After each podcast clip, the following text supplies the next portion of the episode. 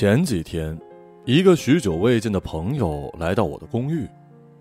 此前他去台南旅行，我委托他顺道买了几本台版的繁体书，多是军事类的人物传记和秘史。这些小说出关时费了他不少的麻烦跟口舌。原本是打算让其邮寄，但因为邮费不低，又担心可能出现别的问题，所以他主动提出亲自跑一趟。我这个朋友在大学有一份教职。他妻子和我妻子是大学室友，当时四人出行多了，我和他反倒熟悉起来。只是那会儿我还在公司上班。他把书递给我，扫了一眼，先说屋子明亮干净，纯粹胡扯。我那屋子位于长宁区一个老楼里头，七十多平方，两室一厅，客厅和餐厅布局不大合理，储存的空间也不是很够。多出来的相册、装饰品、水果盘都只能堆在地上。经历了前一小段时间的变故，物品四散，沙发污迹斑斑，许久未清理。我不得不拿了一只格纹绒布靠垫将其遮盖。他又说，这么长时间没见，身上的灰 T 恤领子都野了，胡子是滋的到处都是，尾梢也开了叉，最好拿把剪刀修一修。我只能解释，我已经有小半年不怎么上班了，现在自己接一点私活做一做，勉强维持生计吧。一直不见人，自然也没什么收拾的道理。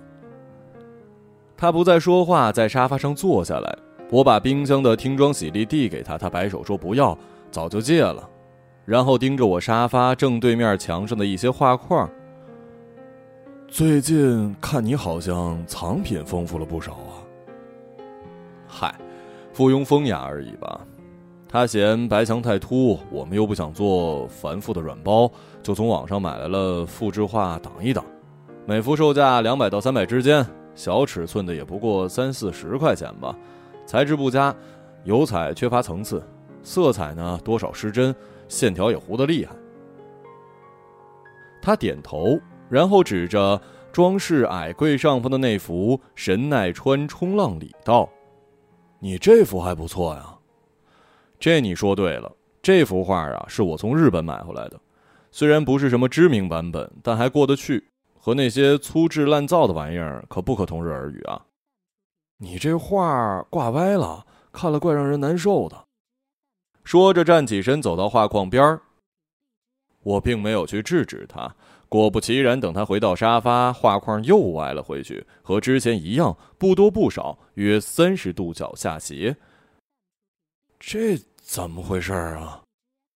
说着，又站起身，重新调整背后的绳扣。可不管怎么调整，只要他一转身，画框都会下滑。你这钉子是不是钉歪了？还是画框不稳呢？说着，把画摘下来，开始检查背后框和玻璃是否存在问题。是有原因的，但是却不是因为这些看得见的原因。怎么？难道还有什么门道啊？这说来话长了，反正也没什么事儿，跟你慢慢讲也行。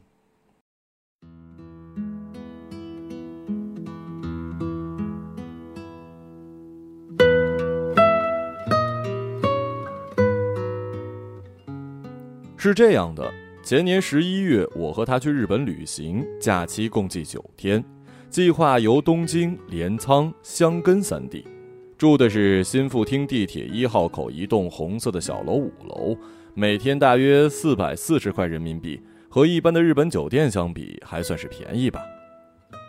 前三天全部在东京，所以时间还算充裕。攻略上说，某些地方如明治神宫、新宿御苑等等，非去不可。我们却觉得没什么非不可的，所以计划随心为主，并没那么固定。到了第三天，我们打算去浅草寺一带，走了一圈，结果发现只是一个商业寺庙，游人如织，不算有趣。打算往晴空塔的方向慢慢走。走到半途，我们看到路边一座小三层楼。门口列着参观的牌子，写着黑泽明电影道具展以及浮世绘展。我们问了一下门票，单张一千两百块日元，折合人民币七十。想到可以借此看两个展，觉得也划得来，于是买了两张票。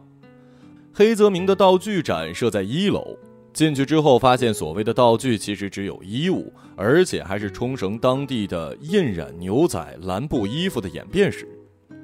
我们对于衣服布料完全不精通，十分钟就看完了，期间还不断有当时工作纪录片播映，画质陈旧，颜色偏暗橘，颗粒感很重。日英文字幕只能一知半解，但是为了展厅的沙发，我们还是休憩了一会儿。上了二楼是一个手工体验坊，提供付费印染花布体验，参与者寥寥，只有两个大学生模样的女生在调制颜料，另一个母亲陪着四五岁左右的小女孩，女孩手上沾满了靛青，往麻布上摁。我们继续上楼。看见扶梯正好挂着一些六寸左右葛氏北斋晚年所绘制的《富岳三十六景》。我并未见过原画，但感觉似乎比原作小不少。但是那段时间大面积的使用普鲁士蓝，还是给人留下了深刻的印象。三楼展览多半是屏风样式，纸面印着几十幅各时期的代表画作。里面小厅之内同样是以投影的方式播放录像，按照时代排布依次解释了铃木春信、东周斋写月、葛饰北斋、喜多川歌模、灵川诗宣、西斋英泉等一些著名浮世绘的画家。除了画家平生，细到艺伎身上和服的纹饰意义，黑齿白面容的由来。大到街景布局、节日文化风俗等等，都做到了巨细靡遗的介绍。其中占据最大篇幅的自然是葛饰北斋，三十六景是从其自七十岁开始替子孙偿债所绘。虽然境遇潦倒，却是真正走上了画家道路的开端。直至其晚年，歌川广重等年轻作者开始起步。更具想象力的年轻画作显然更受市场欢迎。九十岁的北斋才于清凄潦倒中悍然落幕。和黑泽明的纪录片一样，都是日文旁白配英文字幕。我们看的一知半解。放到了广众这儿，妻子已经睡着了。我看看时间，正好是下午两点半，要去夫妻桥那边乘游览船，时间颇为紧张，不得不推醒他。看完展览，我们都有上当受骗之感，因为除了少数贵重衣物为真品，其他的要么是复刻，要么是影像，甚至还有几件现代牛仔套在斜卧着、搔首弄姿的光头人体模特上，很难让人产生美和情欲的联想，与我们想象的实在是有别。至于浮世绘，还不如直接去神宝厅等旧书市场直接看好些的版本，实际一点。因为此种的不满足，出门前我们发现楼下设有一个十来平的纪念品商店，便进去逛了一番。墙上跟架子上都是浮世绘画家的画册集以及各式周边，什么杯垫、靠垫、环保袋。我注意到地上其中一幅画卷以灰纱蒙着，在一众里颇为抢眼，不免好奇了起来。服务员是一个年轻消瘦的日本男生，我于是以磕磕巴巴的英文问那幅画作是怎么回事，他以同样磕磕巴巴的英文回应是一个印错的版画，然后他掀开了灰纱布，就是一幅普通的不得了的画作。我看了看，正是葛饰北斋最为出名的创作，于一八三一年的《神奈川冲浪里》。但是乍看过去不明所以，于是请教哪里出了问题。男生哑然失笑，大概为我的无知感到不可思议，但还是颇有礼貌地指着一扎画上的富士山。我呆了一呆，忍不住蹲下仔细的端详，才恍然大悟：这幅错版画中别的大概全无二致，但画面居中至为重要的富士山不见了。他努力解释说，在漫天大浪之中。葛饰北斋天才的选择遗物作为动荡中最重要的平衡点，即标志性的富士山。作为富岳三十六景中的一幅，北斋曾从三十六个角度审视富士山，画下其各个角度和季节的风貌。富士山自然是不可或缺的要素了。但是在这幅画作中，富士山成为了静态稳固的标志。如果颜色船只出了问题，那还好说；但是没有富士山的富岳三十六景，又何以成立呢？我点头称是。男生露出体谅的笑容，指着摆在货架的另一侧道：“这里有大量的旅游画册，一套数万到十多万均有，单幅选择也很多，千元到上万，随君选购。”我再次看了看失去富士山的那幅画作，其他部分栩栩如生，蓝绿白色之间比例精妙，波浪细节亦是如此。即便进行超过一倍的放大，线条和点依旧没有变得模糊。我小的时候收藏过一段时间的邮票，知道错版邮票弥足珍贵，设计、制版、印刷、用纸等等环节都可能产生失误。但或许就是因为失误造成了另一种意义上的不可再得，意味着独一无二和罕有，所以藏家蜂拥而至。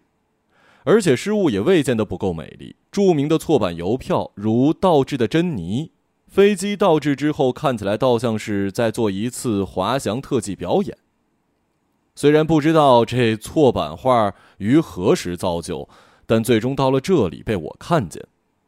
我想象它经过工厂匠人的手，蒸汽颜料的分子，经过一连串的旅行跟颠簸，和这个时候的我碰见，不自禁被这种时空的纵横感和隐秘打动，而且越看越觉得画作因为这个显而易见的错误变得更加动态且不可遏制。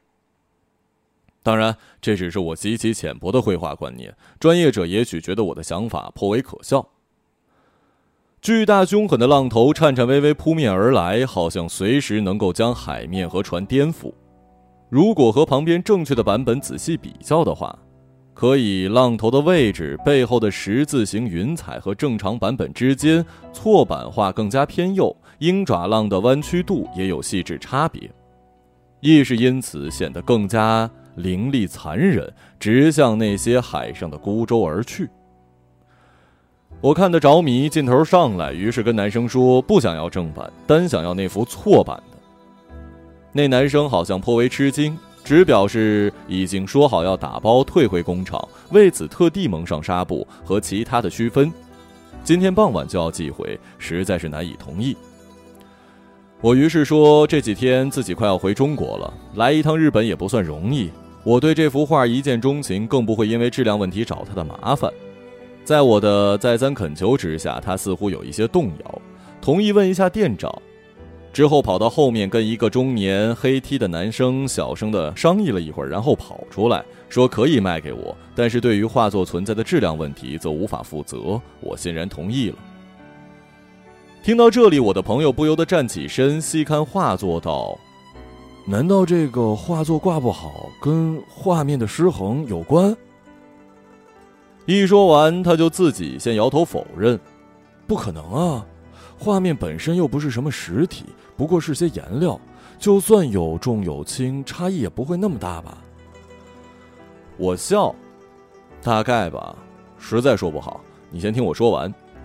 因为买画费了点时间，所以我们没能坐上去台场的船。”在一家叫明代宇奈鳗鱼饭吃了简单的晚餐之后，搭乘地铁回到了新富厅。当天晚上，我们在居住处将画打开看个不停，像是发了魔怔似的，越发觉得妙不可言。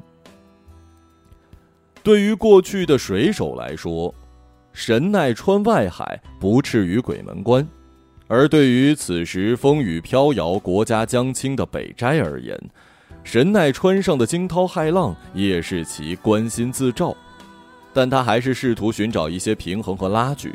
作为圣山的富士山，始终居变不移、稳健固定，所以有人看去甚至会觉得船夫呈现一幅奋勇搏击之态。但是在这幅错版画中，宁静的光芒消失了，只余下三只微如雷软的无篷船和二十二个。白面蓝衣的船夫，而左下角的那个蓝色海浪阴影，看起来像是一个祈祷的僧侣的侧面，因为海浪整体的变形和倾斜同样消失不见，画的均匀被打破。没有一桩是在正确的位置上，一切都变得恶魔化，自然则彻底的战胜了人类。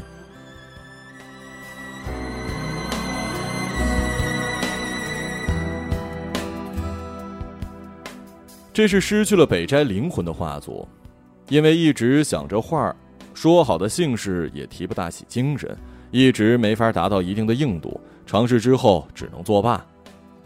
当然，我们没有姓氏也有段时间了。朋友插嘴说：“这最正常不过，他们也是如此。”我躺在床上想了一会儿，大约九点钟，抱着妻子睡着了。当天到了半夜，我被一种柔软但是持续的震荡惊醒，妻子也醒了过来，在我胸口发抖，小声的问我怎么回事。我嘘了一声，叫他别出声。眩晕和震荡持续了约五分钟，只有亲历地震的才知道这种致命的深入漩涡感到底是怎么回事。好在日本房屋避震系统尚可，一旦出现此事，大概躲在房间里一动不动才是最好的办法。等到眩晕一结束，我几乎是滚下床的，迅速打开了吸顶灯的开关，检查门窗。妻子赤裸的坐起身，问我是不是地震了。我依然说不出话，只是默不作声的下载东京地震情报以及搜索网上消息，发现神奈川发生了五点四级地震，连东京也有显著的震感。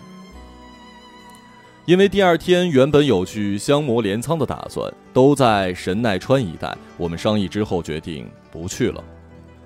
这正是二零一六年十一月二十二号凌晨的事儿。经过这番波折，我们必然是睡不着的，只能躺在床上闭着眼睛一动不动。思绪却完全停不下来。不知道为何，我想起了这幅画。神奈川海二零零八年跟二零一零年等都发生过海啸和地震。对于频繁的地震日本来说，谈不上稀奇，但是恰好在于我发现和购买这幅失去平衡的错版画之后，我不免觉得二者之间或者存在着某种可能的联系，即便这个联系微小的可以忽略不计。那是没可能的，我朋友哑然失笑，好像这不过是一个荒诞不经的臆想，只是恰好而已。但是如何理解这种偶然的产生呢？有时候答案就在面前，但是我们却对此视而不见。这件事情不可能产生关联。我不辩解，于是跟他解释：画作本身并不值钱，但是装裱却花了点时间。为了防止画面褪色，买回去之后我花了五百块进行装裱。很难解释为何对这幅画那么上心。但是等到装裱完，拿到家里挂起来，发现非常奇特的是。不管怎么样，画框都挂不平整，始终会向下倾斜三十度。非限于如此，之后一个礼拜，我经常从睡梦中听见海浪声。我不能非常笃定地说就来自于画面，但是我总在进入快速眼动睡眠后，听见一种拍打声周而复始，从凌晨一点持续到三点半。直到室外此起彼伏的鸟鸣声盖过海浪，在房屋内盘旋跟回响。我问妻子是否听见，但她说除了我一贯叫她头疼的磨牙毛病，什么也不知道。他想把画扔掉，但我坚决不同意，两人为此大吵了一架。失衡当然是一连串的发生。朋友不再说话，以一种看疯人的眼神看着我，我装作没听见，自顾自地说。看的时间久了，我甚至会觉得当时北斋留下来的那第三只船，那里头当然只画了点船头，但是画面似乎延伸到了观看者身上。原先封闭的空间被打开，从那几十平方厘米的平面中直溢了出来。我时常觉得自己和那几个月带头的船夫一样，不得不匍匐在船尾，抓紧船舷，唯恐被大浪掀翻。但是不知为何，内心始终非常绝望，知道那大浪迟早会扑到我的身上。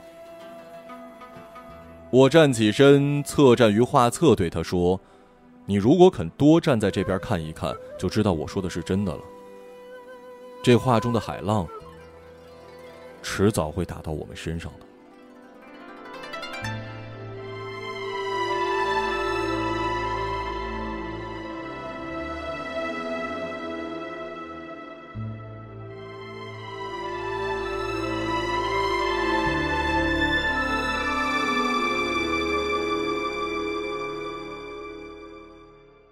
一个朗读者，马晓成。